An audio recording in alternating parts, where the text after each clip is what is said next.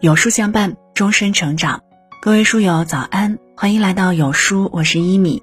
今天要和你分享河南暴雨，逝者安息，生者愤然，念念不忘，生生不息。一起来听。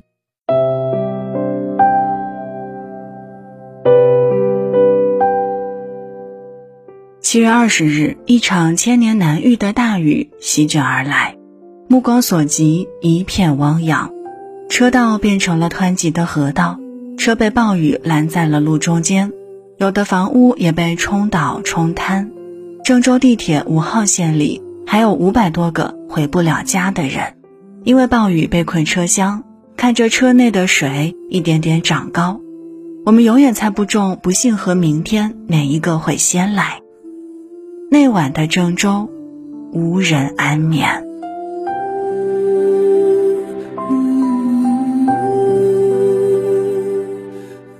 这一天的郑州天晴了，雨停了，可那份悲伤却半分不曾减少。随着那条牵动全国人民心的郑州地铁五号线车厢被拖出运走，官方公布了此次地铁遇难人员的名单：十四条鲜活的生命。其中年龄最大的五十一岁，年龄最小的仅有二十岁。十四条令人悲痛的消息，承载着十四条无辜的生命，承载了不止十四个家庭的悲痛、悲痛、哀悼，还有一丝丝的不甘心。谁能想到，仅仅是因为坐地铁回家，他们就匆匆的和这个世界告了别。七月二十七日，在这次遇难人员头七的日子，四面八方的人都来到地铁口沙河口站，与这十四个无辜的遇难者做最后的告别。鲜花铺满了地铁口，这里有一笔一画写下的心愿：希望你在天堂，只有欢乐，没有恐惧。这里有用心的铭记：这个世界你来过，你的勇敢，我们记得。这里有坚持前来接孩子回家的老父亲，他是遇难者张某月的父亲。女儿虽然已经二十七岁，结婚两三年，还有一个两岁的孩子，但是在父亲的眼里，他永远是那个暖心的小棉袄。这位父亲为了怕女儿认不出来自己，穿着暴雨那天穿的蓝色雨衣，骑着那辆日常接女儿的单车，戴着女儿送的墨镜。顶着近三十度的高温，就那么静静地坐在地铁口，一天、两天、三天，在他的身侧立着一个纸板，纸板上几个字让人泪流满面：“妞妞，爸爸还想接你回家。”可这么简单的愿望却再也实现不了了。他的妞妞在那个大雨磅礴的夜晚，永远的留在了五号线。因为他奇怪的穿着和行为，让不少人质疑炒作。直到真相被公开，他仍旧一声不吭。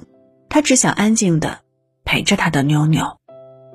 他的家人说，他是一时间接受不了女儿的离开，内心充满了自责和难过。这是一位父亲对女儿的爱和不舍。有这样爱自己的父亲，妞妞短暂的二十七年生命一定很幸福。在七二零事件视频下，有这样一段留言让无数人破防：如果地铁重新通行了，能不能空车运行一次，每一站都停一下，让那些回不了家的人都能回家？曾经的告别成永别，希望每个遇难者都能回家。曾经被困地铁获救的母亲带着孩子对着地铁口。深深鞠了一躬，他说：“周围的乘客一直让我加塞，往前边最安全的地方走。”有人说：“愿悲剧不再重现，不能再惊扰你们的长眠。逝者安息，盼天上人间共安好。”这是我们所有人共同的心愿。愿逝者安息，生者珍惜。愿阳光驱散阴霾，家园如昔。河南挺住，雨后。便是天晴。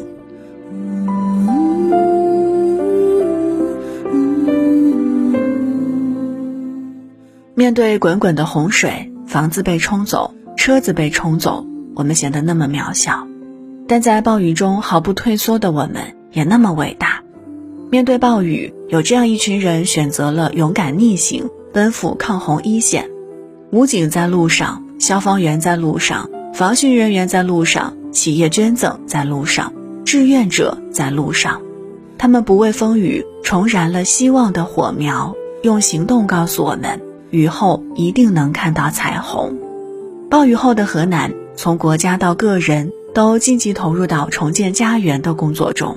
武警第一机动总队某支队出动一千多名子弟兵赶赴郑州四条地铁线清理淤泥，淤泥又滑又湿，铁锹难以快速清理。为了提高效率，他们干脆赤着脚。直接徒手清理淤泥，靠着一双双手一点一点捧出来，手递手把淤泥搬运出去。看着他们忙碌的背影，让人肃然起敬，又添着几分心疼。不少网友表示，淤泥里杂物很多，千万别扎到手脚，保护好自己。零零后消防员张信哲连续救援十小时，中暑倒地，他双眼紧闭，四肢还出现了抽搐的情况。然而他醒来的第一句话却是：“队长，我是不是给你丢人了？”队长说：“没丢人，任务完成的非常好。”网友在视频下留言说：“张信哲，你不丢人，你超帅。”我们也觉得这个年轻的小伙子身上闪着光。街道上的排水受阻，清洁工举着伞，不怕脏，不怕苦，用手清理被堵住的排水口。医院的急诊人穿着雨衣跨过积水，为病人带去了健康的希望。连身有残疾的拾荒者都拿出自己的全部积蓄，换成了两车物资捐给灾区。他说：“国家与人民有难，应该我们人人有责。”看得人泪奔。无论多大的暴雨疾风，风雨未停，这些人的脚步也不会停。中央财政拨付三十亿元支持河南灾后恢复重建，相信我们的家园一定可以早日恢复原来的模样。雨后的郑州不再寒冷，而是处处都藏着温暖。在水流高的围栏上，到处都塞满了市民送来的水、面包等各种充饥的食物，以方便被困人员和救援人员随时补充能量。看我中华之大，华夏儿女共进退。在这种极端的天气下，这是最温暖、最积极、最有希望的行动。感恩你们的付出，这座城市因为你们而有温度。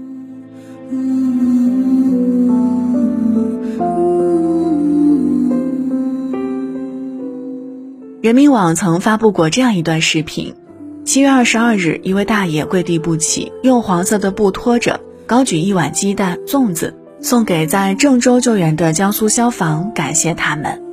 消防员立刻跳下车扶起大爷，这一跪一扶，真的让人瞬间泪目。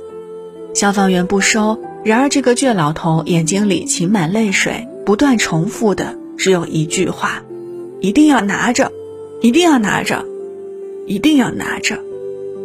大灾过后，一碗鸡蛋已经是他能拿出的最好食物了。没有从天而降的英雄，只有挺身而出的凡人。几枚鸡蛋承载着太多的感谢，他想把自己最好的全都送给这些为郑州逆行而上的人。大爷说，他们就是亲人，郑州的亲人。消防员和家人视频吐槽，曾上刀山下火海，现在连超市都不敢进，别说超市了，饭馆大马路上。只要有救援人员的身影，就有我们的后勤保障人员。一位大妈坐在自家的电动车上，带着香喷喷的饭到救援人员的身边，高喊“免费吃饭”。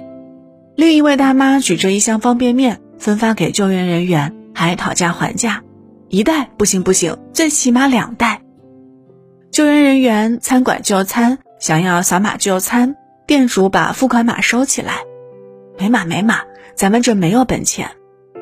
救援人员来买手抓饼，大姐不收钱还霸气赶人，快走，别耽误我事儿。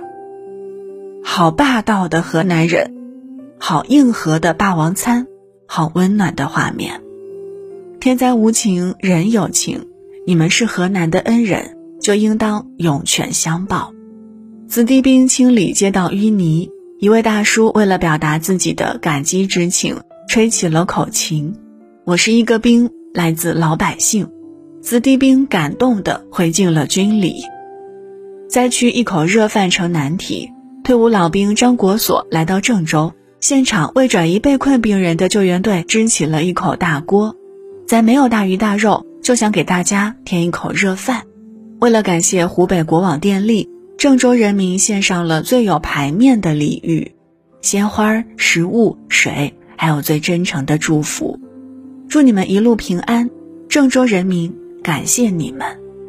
有句诗是这么说的：“陌路逢知己，腹肌飞来时。”人生最得意的就是在你需要帮助的时候，遇到了这样向你伸出援助之手的人。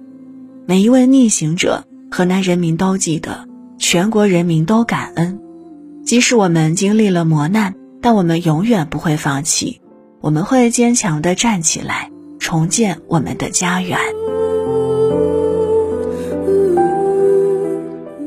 洪水肆虐，不仅仅是大人受灾，很多孩子也不能幸免。但暴雨中的孩子，别怕，到处都是温暖有力的双手。